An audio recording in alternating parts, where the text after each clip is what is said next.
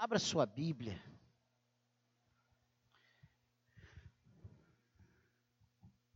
Na primeira carta de João, capítulo 5.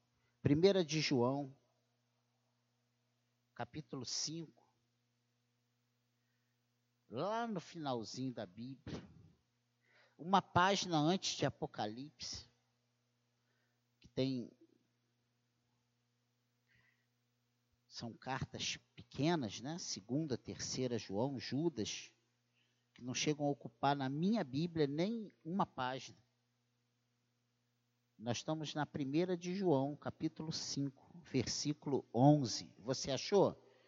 E diz assim: E o testemunho é este que Deus nos deu a vida eterna. E esta vida está no seu filho. Quem tem o filho tem a vida, tem a vida. Quem não tem o Filho de Deus não tem a vida. Amém? Que o Senhor abençoe a leitura da Sua palavra, que o Espírito de Deus fale ao nosso coração nessa breve meditação, nesses poucos minutos que separamos no meio da semana para prestar culto público ao Senhor, que Ele fale, que sejamos abençoados, alimentados pela Sua palavra. E o testemunho é este: que Deus nos deu a vida, e esta vida está no seu Filho. Quem tem o Filho tem a vida, quem não tem o Filho de Deus não tem a vida. Parece uma coisa. João parece assim muito, muito enfático, né? Muito pai pumba, né? Quem tem o Filho tem a vida, quem não tem o Filho de Deus não tem a vida. É simples assim. Mas isso nos leva a uma pergunta: para que Jesus nasceu? Né?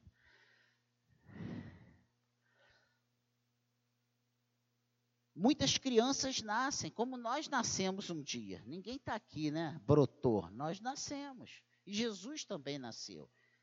Sabemos que temos um papel a desempenhar, mas nem sempre o identificamos. Quantas pessoas nascem, crescem, vivem e morrem sem saber ao certo por que estão aqui? Quantas pessoas você pergunta e eles dizem que não sabem o que, que estão fazendo aqui, não tem um sentido, não veem um sentido na sua vida. Mas algumas outras pessoas se destacam, né? Tornando-se importantes no que fazem. Médicos, né? Cientistas e tantos outros, né? Profissionais em cada área. E aqui Todas as áreas são muito importantes. E você só, tem, só dá importância né, a essas áreas quando você está sem ela ali, atuante. Aí você vê como é importante.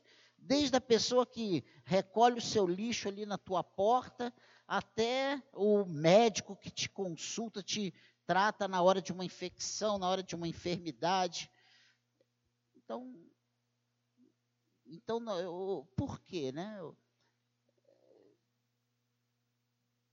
É interessante, mas é muito importante nós sabermos qual o nosso papel a desempenhar. Qual foi o papel do nascimento de Jesus? Ou, em outras palavras, para que, que Jesus nasceu? Esta pergunta nos leva pelo menos três importantes respostas que nós precisamos ter firmes no nosso coração. Nós podemos até não saber por que viemos, qual a nossa missão aqui. Ah, eu trabalho, eu dou aula, ah, eu, eu dirijo carro, ah, eu, eu sou médico, ah, eu, eu faço isso ou aquilo, não importa. Talvez você não ainda não tenha identificado exatamente por que você nasceu. Mas se você souber por que Jesus nasceu, você está já bem encaminhado na sua trajetória. Então, a primeira coisa que nós vemos, dentre tantas, né, e eu separei três, 1 de João, capítulo 3, volta aí meia folha, né? verso 8. Ele faz uma declaração aqui muito interessante acerca de Jesus. É isso?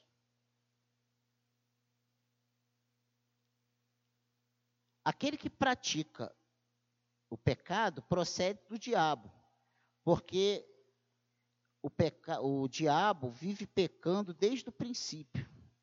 Para isto se manifestou o Filho de Deus para destruir as obras do diabo. Então, a primeira coisa a se destacar, para que, que Jesus nasceu? Jesus nasceu para destruir as obras do diabo. A Bíblia diz que aonde abundou o pecado, superabundou a graça, né? Para isso se manifestou o Filho de Deus, para destruir as obras do diabo. Se nós tivermos certeza, convicção dessa verdade, dessa, desse benefício do nascimento de Cristo, meu Deus, já é algo fantástico para as nossas vidas. Jesus nasceu para destruir a fúria do pecado em nossas vidas. Jesus veio destruir as obras ruins na minha vida, na sua vida, a cada dia, né? Jesus veio apaziguar, né? E aqui diz que ele veio destruir as obras do diabo. Nós sabemos que, na verdade, o nosso grande inimigo não é o diabo em si, mas era inimizade contra Deus. Mas eu não estou entrando nesse, nesse contexto. Eu quero dizer, é, na afirmação de João aqui, dizendo que Jesus veio para destruir as obras do diabo. E ele começa falando no verso 8: aquele que pratica o pecado procede do diabo, porque o diabo vive pecando desde o princípio. Para isso se manifestou o Filho de Deus, para destruir as obras do diabo. Como? Nos transformando. E nós lemos que aquele que dava, né, que gastava ou tinha os seus membros empenhados na prática do mal, nas coisas perversas, nas coisas ruins, que não fizesse mais, mas que usasse os seus membros para adoração ao Senhor. Hoje, nós estamos, como servos do Senhor, na casa do Senhor, produzindo em prol do reino de Deus, do culto a Deus, né? cantando, tocando, distribuindo envelopes, isso já é uma bênção. Quando nós usamos as nossas mãos, a nossa boca, a, a nossa, as nossas capacidades para ajudar aqueles que ainda não conhecem Deus. Né? Olha que coisa interessante. Nós que outrora servíamos a, a Satanás, éramos inimigos de Deus, hoje nós somos servos de Deus. Hoje nós trabalhamos em prol dos, da obra de Cristo. Olha que coisa tremenda. Vê se não houve uma mudança de lado. Nós antes éramos inimigos de Deus e hoje nós somos amigos de Deus.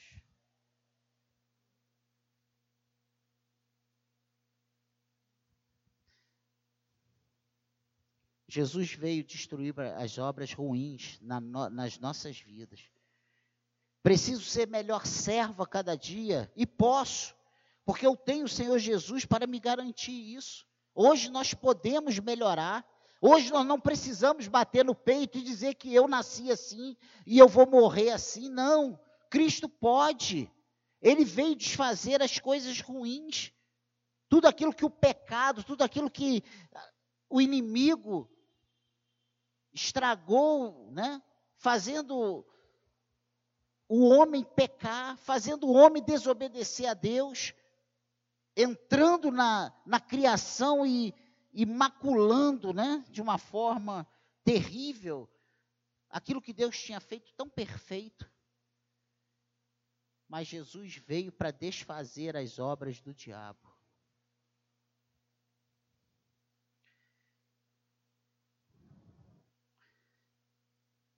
Ele diz aqui uma coisa interessante. Para isso se manifestou o Filho de Deus, para destruir as obras do pecado, do diabo, né? Aquilo que o diabo veio para enganar, para desviar, para destruir a criação de Deus, enganando o homem, seduzindo o homem ali no jardim. O Senhor veio para trazer vida, veio para restaurar, veio para refazer a amizade entre o homem e Deus. Olha que coisa tremenda. Amém? Então, Jesus nasceu para destruir as obras do diabo. Jesus nasceu também, como a segunda coisa, para nos dar entendimento.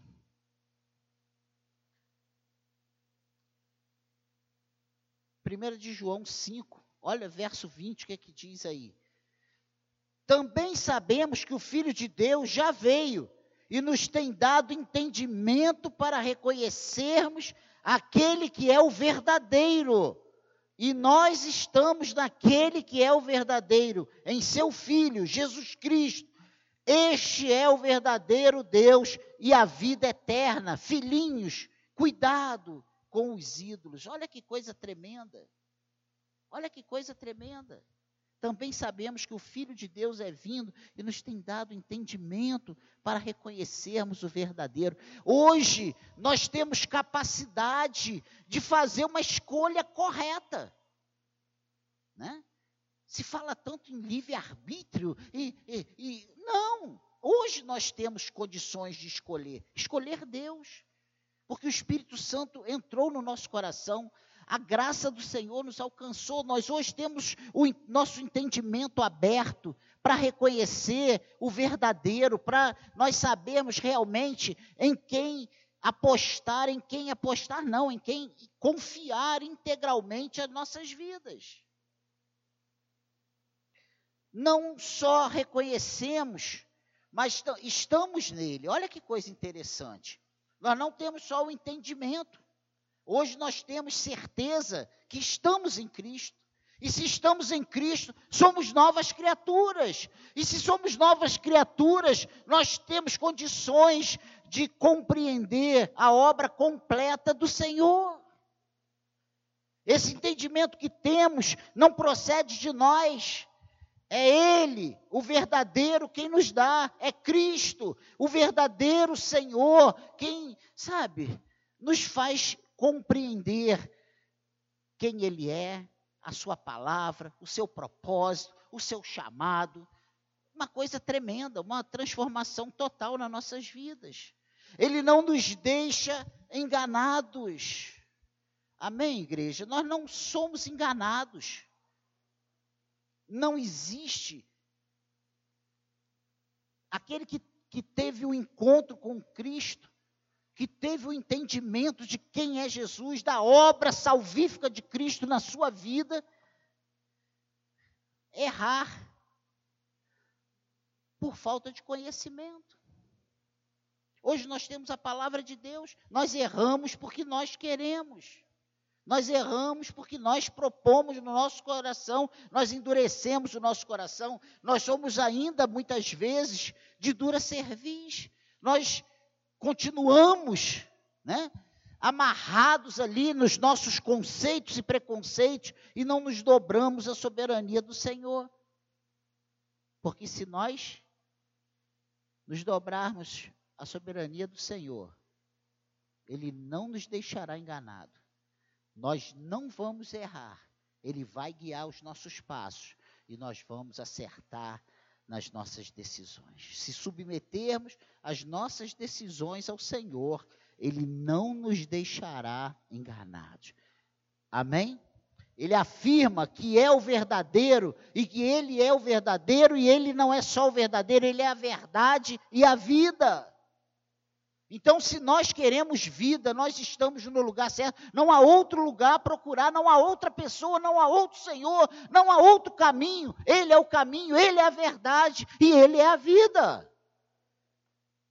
Foi para isso que Ele nasceu para nos dar a vida, para nos mostrar a verdade para não nos deixar enganados, para abrir o nosso entendimento. A Bíblia diz que o Deus desse século cegou o entendimento das pessoas lá fora, para que não tenham conhecimento de quem é o verdadeiro. Mas nós fomos alcançados pela graça do Senhor e nós tivemos os nossos, o nosso entendimento aberto, nós temos esclarecimento de quem é Jesus Cristo.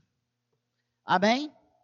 E a terceira ponto, para a terceira coisa interessante, para que nasceu Jesus? Jesus veio anunciar a paz a todos. Olha o que diz Efésios, capítulo 2. Volta aí algumas boas páginas aí. Efésios, capítulo 2 verso 13. Olha o que, que diz aí. 13 até o 17. Olha o que, que diz.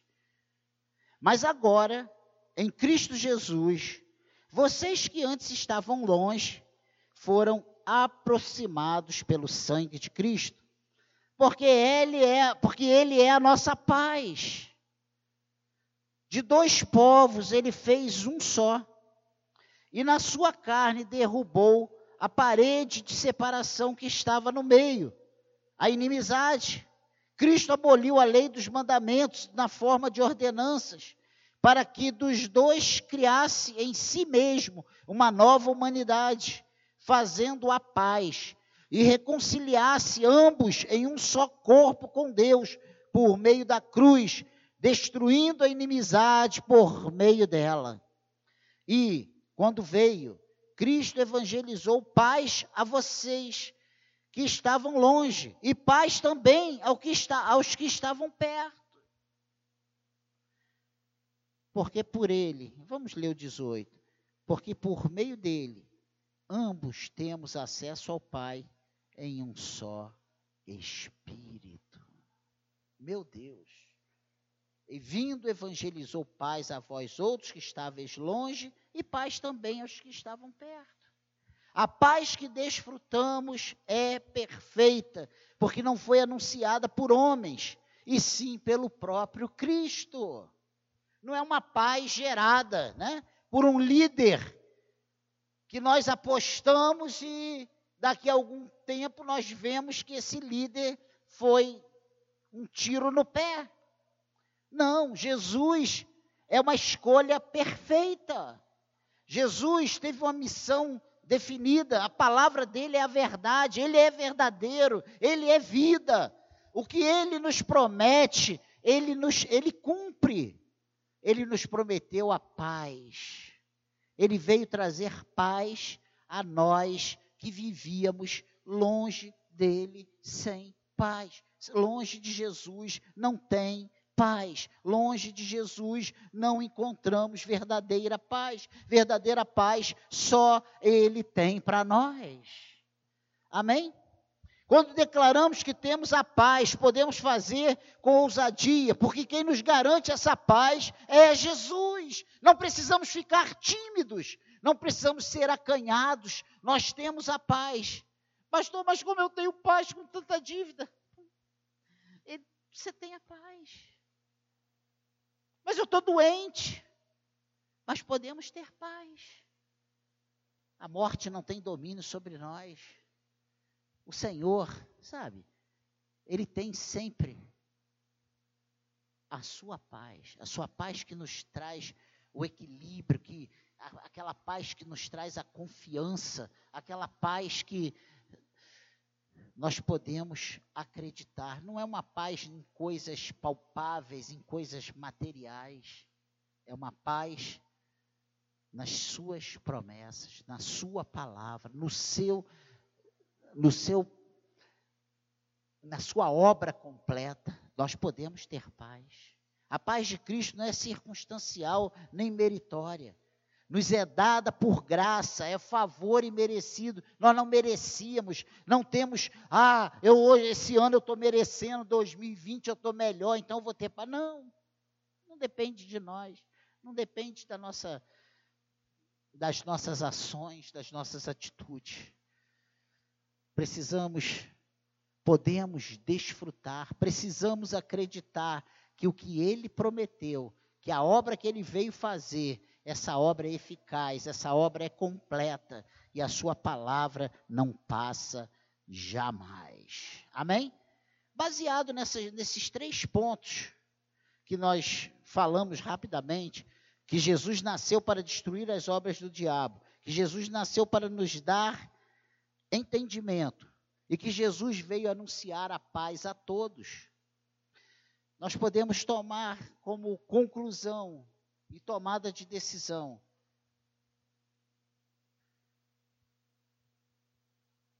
Existem três áreas de nossas vidas para as quais precisamos de constantes respostas.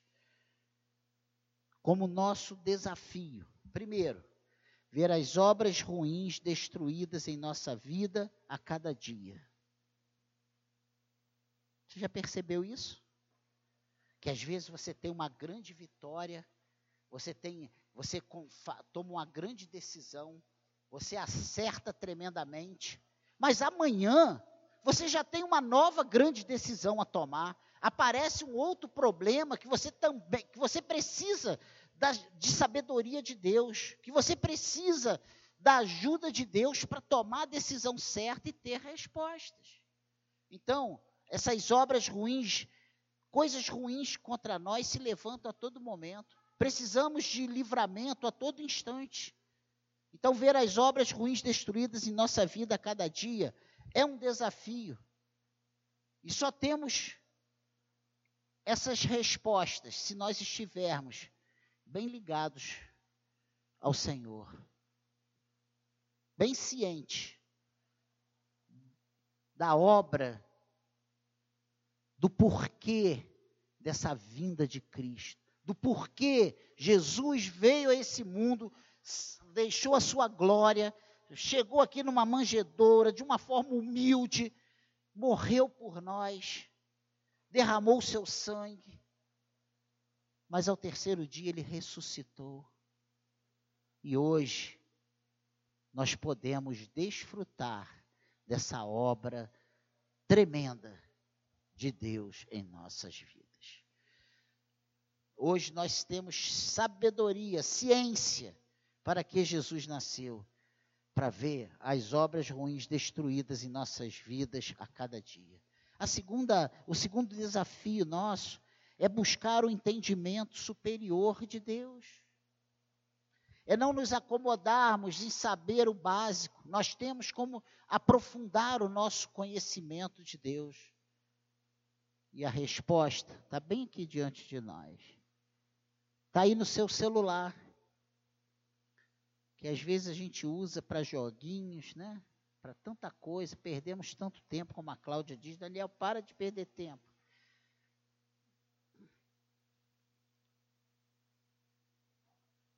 Mas nós podemos buscar esse entendimento superior de Deus, lendo a Bíblia, orando, se dispondo a estar mais próximo do Senhor. E por último, como desafio, é receber a paz de Deus em nós.